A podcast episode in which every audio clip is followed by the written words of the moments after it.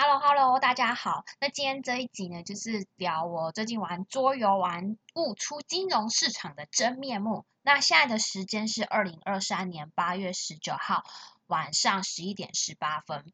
那因为我最近对于就是这几个月吧，对于币圈各种新闻啊，然后还有国际各种金融啊、政治的局势，然后我看来看去，就是一些过去演过的老剧本啊、老套路啊。对于我这种老韭菜来说，我真的是看的有点腻，然后就是觉得没有什么新颖的剧本，所以我最近可能也比较少 录节目，偷偷懒的借口，偷懒借口，比如说。我随便讲个，就看什么欧洲在比特币 ETF 快要上，这好几年前，每次每一个每隔一阵子就说，哎，什么美国那边 ETF 上了什么什么，然后再就是前一阵子，呃，莱特币减方要行情又怎样怎样，然后就是或者是哦，最近前一天那个中国恒大地产哦，最最近终于。昨天吧，终于还是前天去美国纽约申请破产保护，就是嗯，就是感觉没有很吸引，都是意料之中啊，大概就是会发生的事情。所以我后来就想一想，啊，想说找点新乐子，想说，哎，我以前也是有玩过桌游，刚好因缘际会下，我就开始玩桌游，也增加我脑中一些有趣的因子。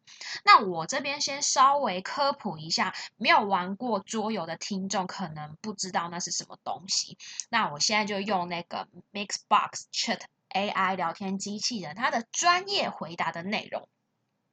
桌游是什么嘞？桌游是指在桌子上进行游戏的活动，通常涉及棋盘啊、卡牌啊、骰子啊等游戏的组件。那提供玩家进行策略、角色扮演和竞技各种类型的游戏。那桌的类型有什么呢？那它桌游类型有很多不同的类别。那这个呃，Chat AI 它就有给了很多答案，以下是。常见的桌游类型，第一个就是策略游戏，比如说呃卡坦岛、文明等，它需要制定策略和决策来达到游戏的目标。第二种就是 RPG，属于角色扮演类的游戏，例如《龙与地下城》、《魔戒》等。就是玩家需要扮演虚构的角色，在游戏中扮演各种角色。这样，再来第三种是属于合作的游戏，比如说《围攻十三号》《疯狂实验室》等，玩家合作解决问题或达到共同的目标。第四个抽象游戏，例如例如说呃围棋、五子棋等，强调纯粹的策略和思考思考。第五个派对游戏，比如说。谁是卧底啊？狼人杀等，就是比较适合大大多人我呃的玩家，然后强调呃社交跟推理的能力。然后第六个就是卡牌游戏，比如说妙神逃亡啊，或者是呃魔界卡牌游戏等，通过收集和使用卡牌来进行游戏。第七个战棋游戏，例如风暴之锤、战锤、四十 K 的模拟战争和。战略的决策。第八个平衡游戏，比如说陀螺、翻翻乐等，要求玩家保持平衡和稳定。这只是一小部分的呃桌呃桌游的类型，市场上还有许多其他的类型的桌游可以供选择。那我最近玩的一个桌游叫做《富饶之城》。它算是一个尔虞我诈的游戏。那我们玩家们必须要最快建造出完美的城市为目标，然后彼此要呃猜忌或攻击。在富饶之城中，玩家们每轮可以轮流出一次牌。那隐藏在暗处的什么女巫啊、小偷啊，可以去偷别人技能或者是金币，金币就钱嘛。那位高权重的国王和主教。国王他可以下一次轮到手牌，第一第一手牌可以第一个选自己要的牌。那尔虞我还有尔虞我诈的商人啊，技术高超的建筑师啊，还有掌握军权大军的军阀，可以炸掉别人的城堡。那在这个富饶富饶的城市里，有一群各种。呃，那个身份和地位的人，如果你想要建造属于自己的富饶之城，你就需要借用这些人的力量，让他们帮助你去实现自己的梦想。那每回每回合都可以雇佣不同的人物，然后让别人无法猜测你的心思，然后呢，最后取得胜利。跟我们现实生活中的金金融体系啊、货币霸权啊、国家主权真的是蛮像。那这个游戏的目的就是利用身份人士为自己建造八个建筑，然后获得最高分，谁就是这场游戏最大的赢家。那身份介绍就是在这个游戏中有九个人物，分别为呃刺客、盗贼、魔术师、国王、主教、商人、建筑师、军阀、皇后。那每一回合可请一位人帮助你，或增加你自己的钱币，或锁手牌，或打击别人，进而完成你自己的富饶之城。在行动的时候，九个人物依照顺序轮流行动，然后他们都有自己独特的能力。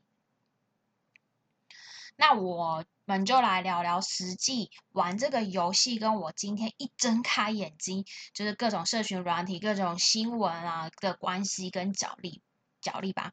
那我在富饶之城这个桌游的任何一个位置上，就好像我们当今金融市场搬到台桌上，我们大家可以看得到的大人物，那些具有影响力和大量资金的个人啊，或者是机构，或者是团体之间的策略性博弈和角力。具体一点解释，这些大人物通常包括我们熟知可以控制这整个地球村货币发行数量的 Fed、FED、美联储，还有谁？马斯克、我们的马头股等等，还有一些呃投资银行家啊、呃基金经理人啊、对冲基金啊，然后交易商和大型投资者，还有什么政府，他们都拥有庞量庞大的资金跟专业知识，可以对整个金融市场展。产生重大的影响，但在这个呃地球村金融市场的大人物博弈中，他们常常会利用什么各种策略和技巧来追求自己个人利益的最大化。比如说，有常常在关注币圈的朋友，我们是不是都会去呃追踪 Twitter？然后只有只要 Elon Musk 一发文，我们的马头股捧的什么狗狗币，马上就飞上天。或者说，股票圈捧为神的谁？巴菲特、巴菲菲、巴巴爷爷，最爱口是心非的男人。比如说，他去年哦新闻就报说，啊他的波克夏原本在第三季买进台积电 ADR 总共呃六零。一零万股，哎，他第四季的新闻居然又爆出来说他大卖，呃五千一百八十万股，令投资人非常的错错愕。如果呢你是巴菲特爷爷的忠实粉丝，你应该会听过他的名言：如果你不愿意持有一只股票超过十年，那你就连拥有它十分钟都不考虑。所以这新闻马上就是打脸啊！所以说呢。他就是去年上一季买进台积台积电的新闻发出新闻稿，散散户就一窝蜂跟进，那下一季度马上就卖出，直接啪啪啪大量。八爷爷他曾经说出的名言，或者是说我们常常看到的 J.P. Morgan 摩根大通，他也很爱在媒体上放话。举个例子来说，他二零一七年他说比特币最终会爆发一场骗局。啊，新闻啊，哇哇一大片。然后呢，他二零一七年也说过，比特币当做十七世纪的荷兰的郁金香。然后二零一七年，他还表示，他将呃解雇任何交易比特币任何一个愚蠢的员工。然后呢，二零二一年十月，他说比特币毫无价值。然后呢，他去年十一月在各大区块链中心化。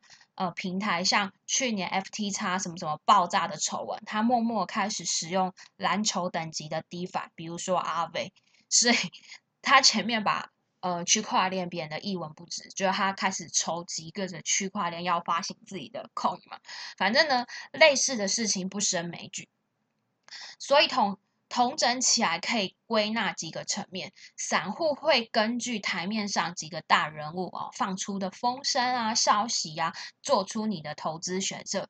那主要的第一个趋势追踪啊，大会观察这些大人物，会密切。注意市场的趋势和动向啊，并且什么使用技术分析啊、基本面分析等工具来预测市场和未来的走势啊，甚至还有什么玄学算命，有没有啦？他们会根据这些预测调整自己的投资组合和交易策略。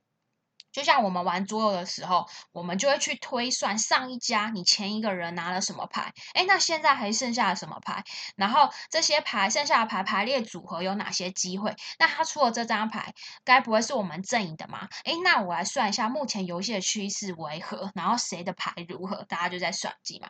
第二个就是信息的优势，这些。桌台面上的大人物们，他通常会比我们这些散户拥有更多的市场信息啊，跟研究资源啊，可以使他们可以更早获得关键的信讯息，去做出投资的决策。那他们可能利用这个讯息，就可以获取超额的收益。那这个在桌游中也常出现，比如说一个老桌叫阿瓦隆，坏人间。不是有四个彼此之间可以看得到彼此是坏人。那梅林啊，他是这个游戏中好人，他也知道坏人。那这些拥有比整个台桌上桌面上的大人物，呃，拥有的资源，就像比好人他们什么都看不到的人，拥有了这个游戏上牌桌上的讯息的优势。那再来第三个就是操纵市场，有些大人物他可能就会通过操纵市场来获取利益。他们可能利用大量的资金啊，然后呃大规模交易啊，去影响股票、商品或其他金融工具的价格。那这种造这种操作可能会导致市场波动和不稳定。比如说，就像新闻媒体常会出现说啊，哪间公司出了丑闻啊，那隔天股价就大暴跌。那那个丑闻是是足以可以操纵市场上的筹码。那以刚刚桌游阿瓦隆为例子，拥有讯息比较多的坏人，就是可以一边玩游戏一边在那边嘴炮，就说我怎么样不像坏人啊？怎么样？你看过了可以操纵市场，然后混淆视听，这也是这个游戏好玩的地方。那再就是第四个风险对冲，大人物们呢通常会采取风险对冲的策略来减轻投资的风险，他们可能可以利用衍生的。衍生品的合约啊，或者对冲基金或其他金融工具来对自己的投资进行保护，来。降低自己的损失，这个就很像我在《富饶之城》这款游戏中，当我有一定的筹码的时候，我就可以选择让别人无法拆我房子的牌，这样我在这个游戏中我的资本不会减少，作为一个对冲的机制，然后我就等着让其他台面上的人去厮杀，就像让他们去玩一些高杠杆啊，去玩，等到一方爆掉或两败俱伤的时候，那保本的玩家就有机会可以渔翁得利。不过呢，在金融市场上的大人物博弈是一个比较极度复杂跟动态的过程，还会牵扯到国际政治啊，比如说战争，比如说乌克兰或跟那个俄罗斯嘛，还有货币结算的霸权，会涉及到众多因素跟参与者，因为他们的行为跟策略对市场都可以。产生重大的影响，也可能对个别投资者产生影响，所以我们投资者应该要谨慎市场，然后建立自己的投资策略，尽量不要盲目跟随那些所谓大人物的行为。好，那这一集就跟大家分享到这里。本期节目由斜杠杠杠杠赞助播出，主持人由威廉跟乔王呃一起主持。那斜杠是源自于纽约时报的专栏作家。麦瑞克·阿尔伯的书籍的双重实验，作者说，越来越多的年轻人不再满足专一职业的生活方式，选择呃以拥有多重职业的身份多元生活。那这些人用斜杠来介绍其。呃，一连串的头衔与身份，所以斜杠人为生涯可以找到更多的机会，获取更多生活的体验，并发展自己的潜能，赚到多样的收入。那有兴趣的人也可以前往他们频道收听。那我们今天就跟大家聊到这里哦，下次见，拜拜。